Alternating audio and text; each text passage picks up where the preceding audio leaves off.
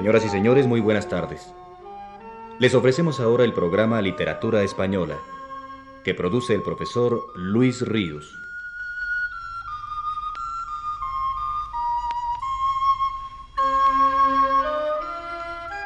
El profesor Ríos nos dice que entre los poetas modernistas españoles se contó Eduardo Marquina, nacido en Barcelona en 1879 y muerto en 1946. De él escribió Gómez de Vaquero. Poeta civil, poeta de ideas, poeta también de amor fuerte y honesto, de amor cuyas guirnaldas adornan el ara familiar. Los asuntos de su poesía son robustos y viriles. Su inspiración no es solitaria, ni se encierra en las moradas interiores. Se asoma gustosa al espectáculo del mundo y acompaña con su vibración a las figuras y a las escenas que desfilan por el escenario del drama humano. Como tantas veces ocurre en terrenos de crítica a la poesía española contemporánea, tal vez el juicio de Federico de Onís a la obra de Marquina sea el más equilibrado y preciso de cuantos se hayan formulado sobre ella. Estas son las palabras de Onís acerca de Eduardo Marquina. Nació en Barcelona, donde se educó y empezó a escribir.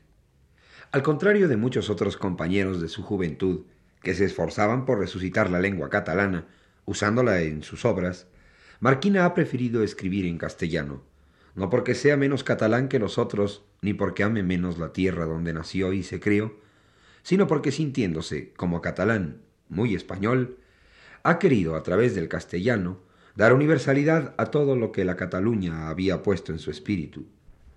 Marquina recogió en el ambiente agitado de Barcelona el espíritu de la poesía nueva, que llegaba allí tanto de Italia como de Francia, y el sentido político, nacional, que hay en muchas de sus obras. Catalán es su carácter, franco, serio, optimista, de exuberancia vital e idealismo sincero, fácil al entusiasmo y propenso a cierta afectación efusiva, ingenua y natural. Empezó siendo un poeta lírico lleno de fuerza y originalidad en sus odas, 1900, Églogas, 1902 y Elegías, 1905. Obras que encerraban mucha modernidad bajo sus títulos y su espíritu clásicos. Su clasicismo es italiano y mediterráneo más que castellano, porque hay en él demasiada complacencia en el goce de vivir, porque su idealismo sano y optimista se contenta fácilmente con lo bello y bueno que este mundo da de sí. Tiene sin embargo sabor castizo, y por eso, aunque sufriera la influencia de Rubén Darío y supiese usar los refinamientos de la técnica modernista, no se le miró nunca como un poeta decadente y extranjerizante, sino como un poeta moderno de pura cepa española. Lo era mucho menos, sin embargo, que los poetas más significadamente modernistas. Su poesía, tan sincera, tiene mucha retórica, y si hay en ella nobleza, decoro y elevación, hay a menudo falta de finura y concentración, exceso de palabras y abuso de símbolos. Con todo ello es un gran poeta que alcanza la culminación de sus virtudes y defectos en el poema Vendimión, 1909, audaz expresión lírica de su panteísmo naturalista. En estas primeras obras, junto a los temas dominantes del amor y la naturaleza, aparece ya el sentimiento social y político, que empieza siendo vaga rebeldía regeneradora y humanitaria, y que acabará por llegar a ser la nota más personal y característica de su poesía cuando se concreta en la preocupación por los problemas nacionales, en sus poesías periodísticas llamadas canciones del momento. Esta poesía civil y patriótica es el comentario lírico de los hechos de actualidad, que trata de desentrañar su sentido nacional mirándolos a la luz de una interpretación del pasado y un ideal del porvenir característicos del estado de espíritu propio de los hombres de 1898. La poesía de Marquina, capaz de expresar sentimientos colectivos, se acercaba sin perder altura al público general y trataba de influir en la formación de sus ideales.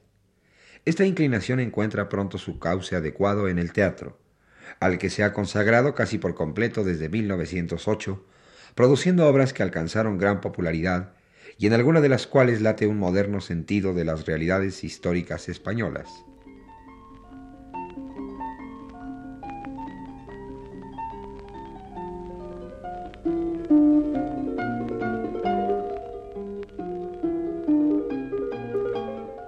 Aunque en vista de los acontecimientos políticos que ensangrentaron a España de 1936 a 1939, habría que rectificar algunos renglones de los escritos muy poco antes, en 1934, por Federico de Onís, sobre el ideario de Marquina, lo cierto es que su juicio laudatorio acerca de la poesía de éste encierra mayor verdad que el desdeñoso olvido en que tiene hoy la crítica al poeta catalán.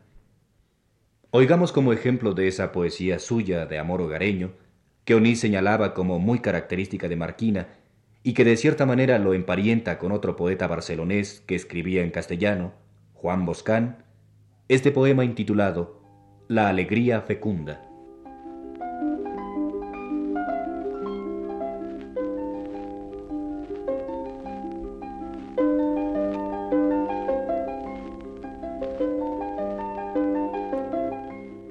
Volvíamos alegres de una fiesta en medio de los campos por la noche. A nuestra espalda resonaba el pueblo con un ruido de música, de danzas. Y a favor del silencio y de las sombras, reinaba en el paisaje como un héroe después de la victoria.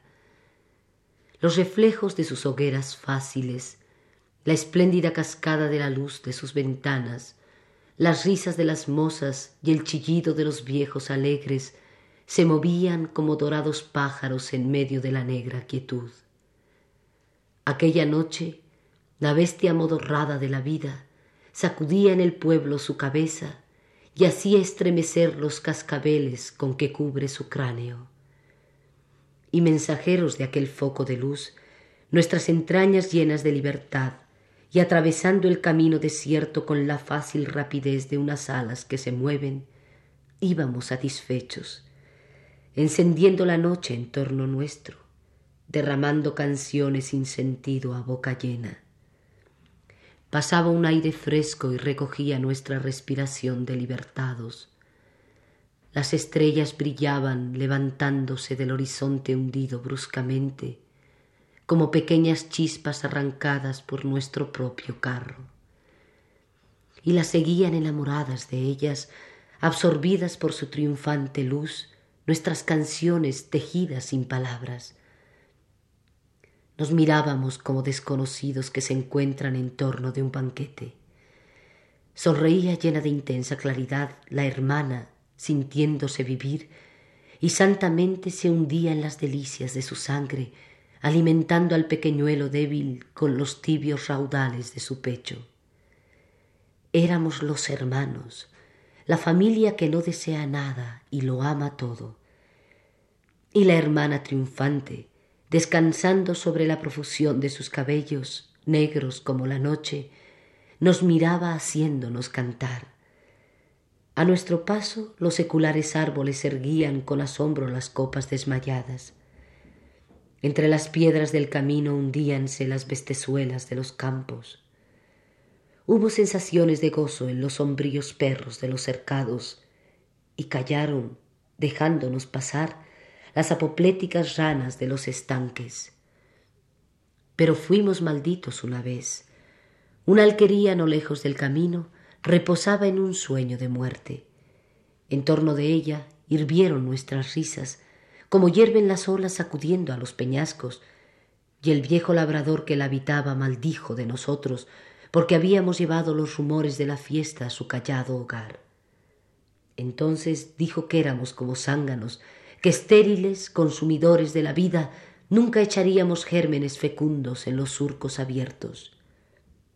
Luego, viendo que ya sobre los cielos relucían las claridades tenues de la aurora, dejó su lecho, descolgó su asada y arrastrando los pies bajó a su huerta. Nosotros, los estériles, seguíamos atravesando los caminos quietos y despertando a todos, y aquel día los labradores del contorno hubieron de acudir a su cita con la tierra dos horas más temprano. Y nuestra hermana, sintiéndose feliz, al ver que hacíamos sonar la vida a nuestro paso, hablaba con nosotros de todo. El tibio pecho seguía dando al hijo y sonreía.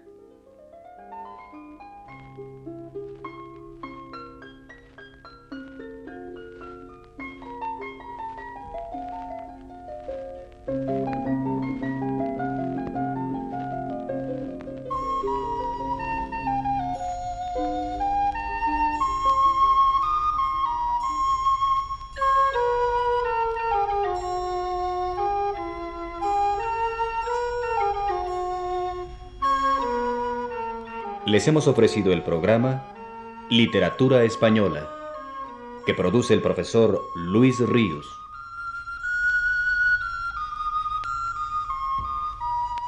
En una intervención especial escuchamos la voz de Aurora Molina.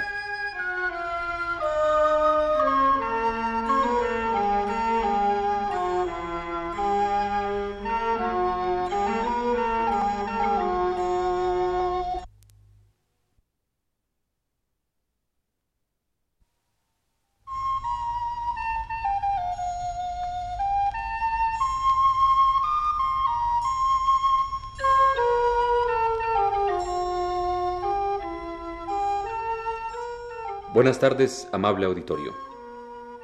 Radio Universidad Nacional de México presenta Literatura Española, un programa a cargo del profesor Luis Ríos.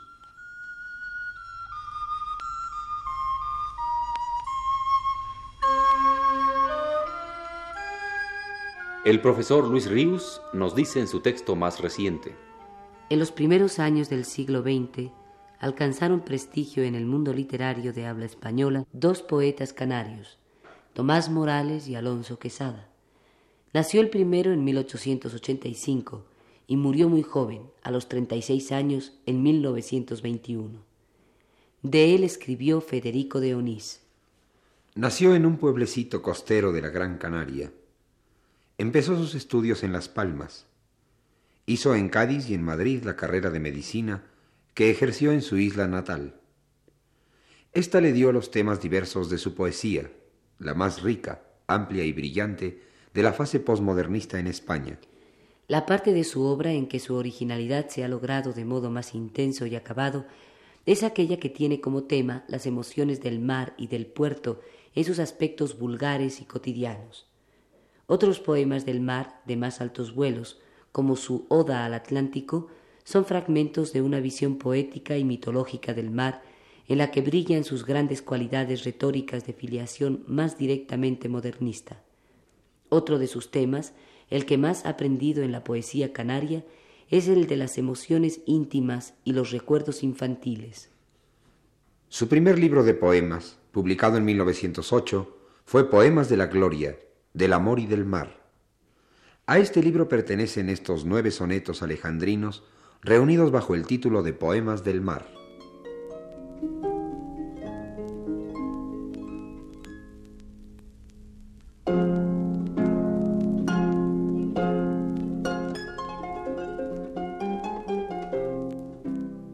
Puerto de Gran Canaria sobre el sonoro Atlántico, con sus faroles rojos en la noche calina y el disco de la luna bajo el azul romántico, rielando en la movible serenidad marina.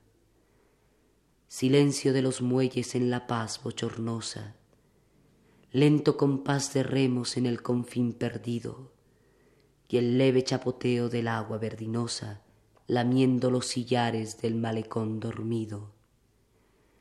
Fingen en la penumbra fosfóricos trenzados las mortecinas luces de los barcos anclados, brillando entre las ondas muertas de la bahía, y de pronto, rasgando la calma, sosegado, un cantar marinero, monótono y cansado, vierte en la noche el dejo de su melancolía.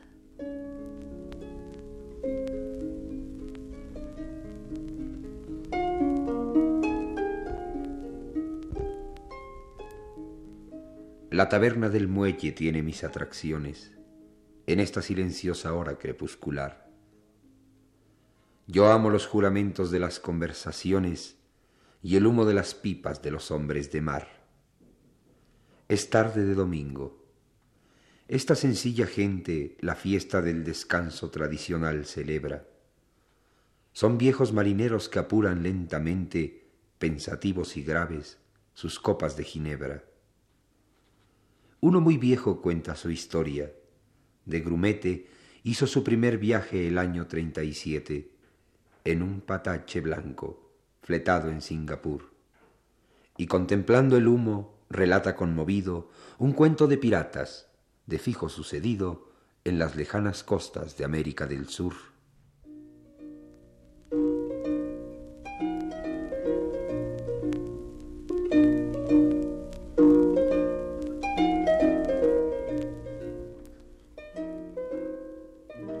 De nuevo las febricientes horas. El sol vertió su lumbre sobre la pleamar y resonó el aullido de las locomotoras y el adiós de los buques dispuestos a zarpar. Jadean chirriante en el trajín creciente las poderosas grúas, y a remolque, tardías, las disformes barcazas andan pesadamente con sus hinchados vientres llenos de mercancías. Nos saluda a lo lejos el blancor de una vela, las hélices revuelven su luminosa estela, y entre el sol de la tarde y el humo del carbón, la graciosa silueta de un bergantín latino se aleja lentamente por el confín marino como una nube blanca sobre el azul plafón.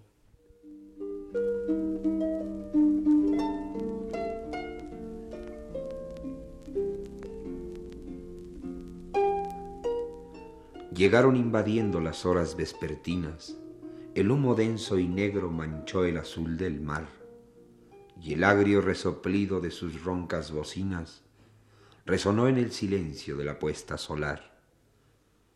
Hombres de ojos de ópalo y fuerzas titánicas que arriban de países donde no luce el sol, acaso de las nieblas de las islas británicas o de las cenicientas radas de Nueva York.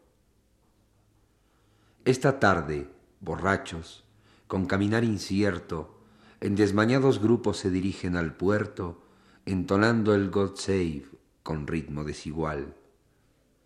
Y en un hurra prorrumpen con voz estentorosa, al ver sobre los mástiles ondear victoriosa la púrpura violenta del pabellón royal.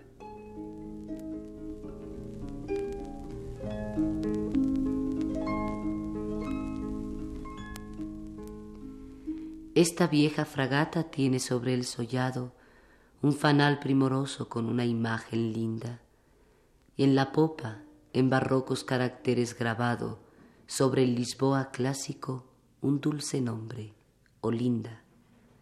Como es de mucho porte y es cara la estadía, alija el cargamento con profusión liviana.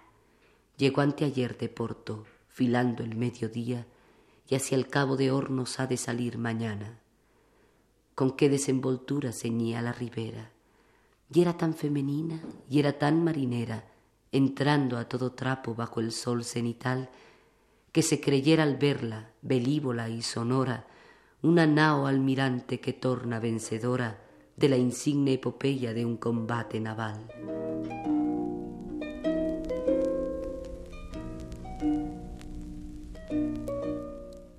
Yo fui el bravo piloto de mi bajel de ensueño, argonauta ilusorio de un país presentido, de alguna isla dorada de quimera o de sueño, oculta entre las sombras de lo desconocido.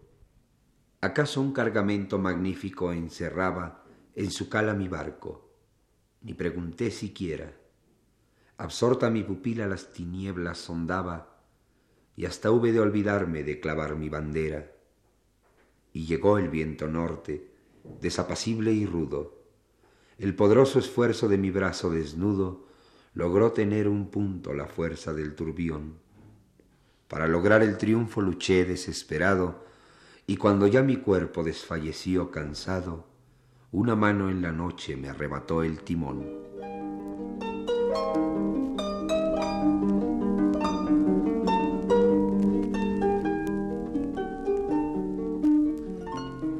Otros dos libros, además de los poemas de la gloria, del amor y del mar, componen la obra de Tomás Morales, ambos con el mismo título, Las Rosas de Hércules. Curiosamente, en vida del poeta apareció el libro segundo. Eso fue en el año de 1919, y el libro primero, en cambio, apareció como obra póstuma en 1922, con un prólogo de Enrique Díez Canedo.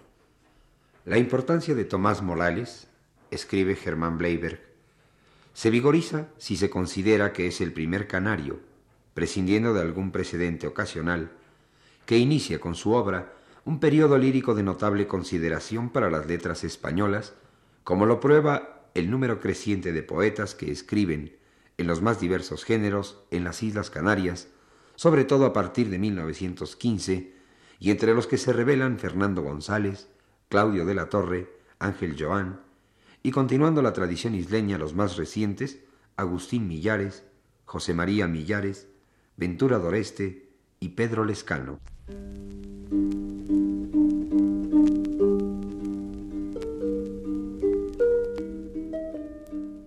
En esta lista de poetas olvida Germán Bleibert el nombre del estrictamente contemporáneo de Tomás Morales, el poeta que se hizo famoso con el seudónimo de Alonso Quesada y del cual hablaré el sábado próximo. Y para concluir la plática de hoy, escuchemos un fragmento de uno de los mayores poemas de Morales, La Oda al Atlántico, perteneciente al libro segundo de Las Rosas de Hércules.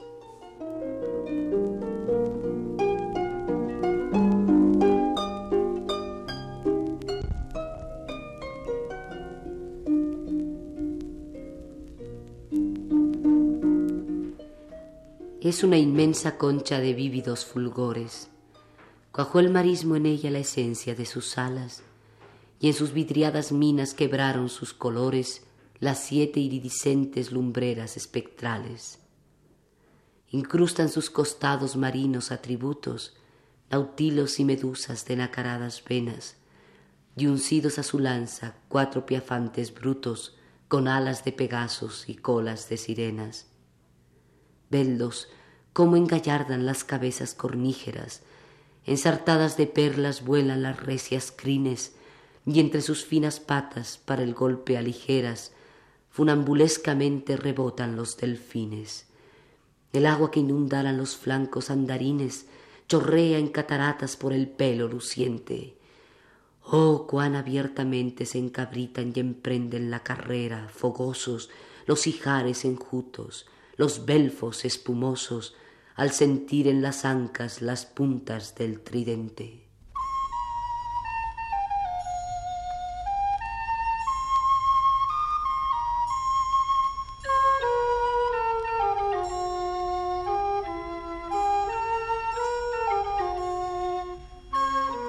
Radio Universidad Nacional de México presentó Literatura Española un programa a cargo del profesor Luis Ríos.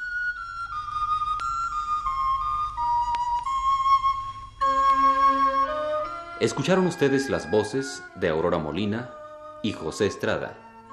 Les invitamos para el próximo sábado a las 18 horas. Buenas tardes.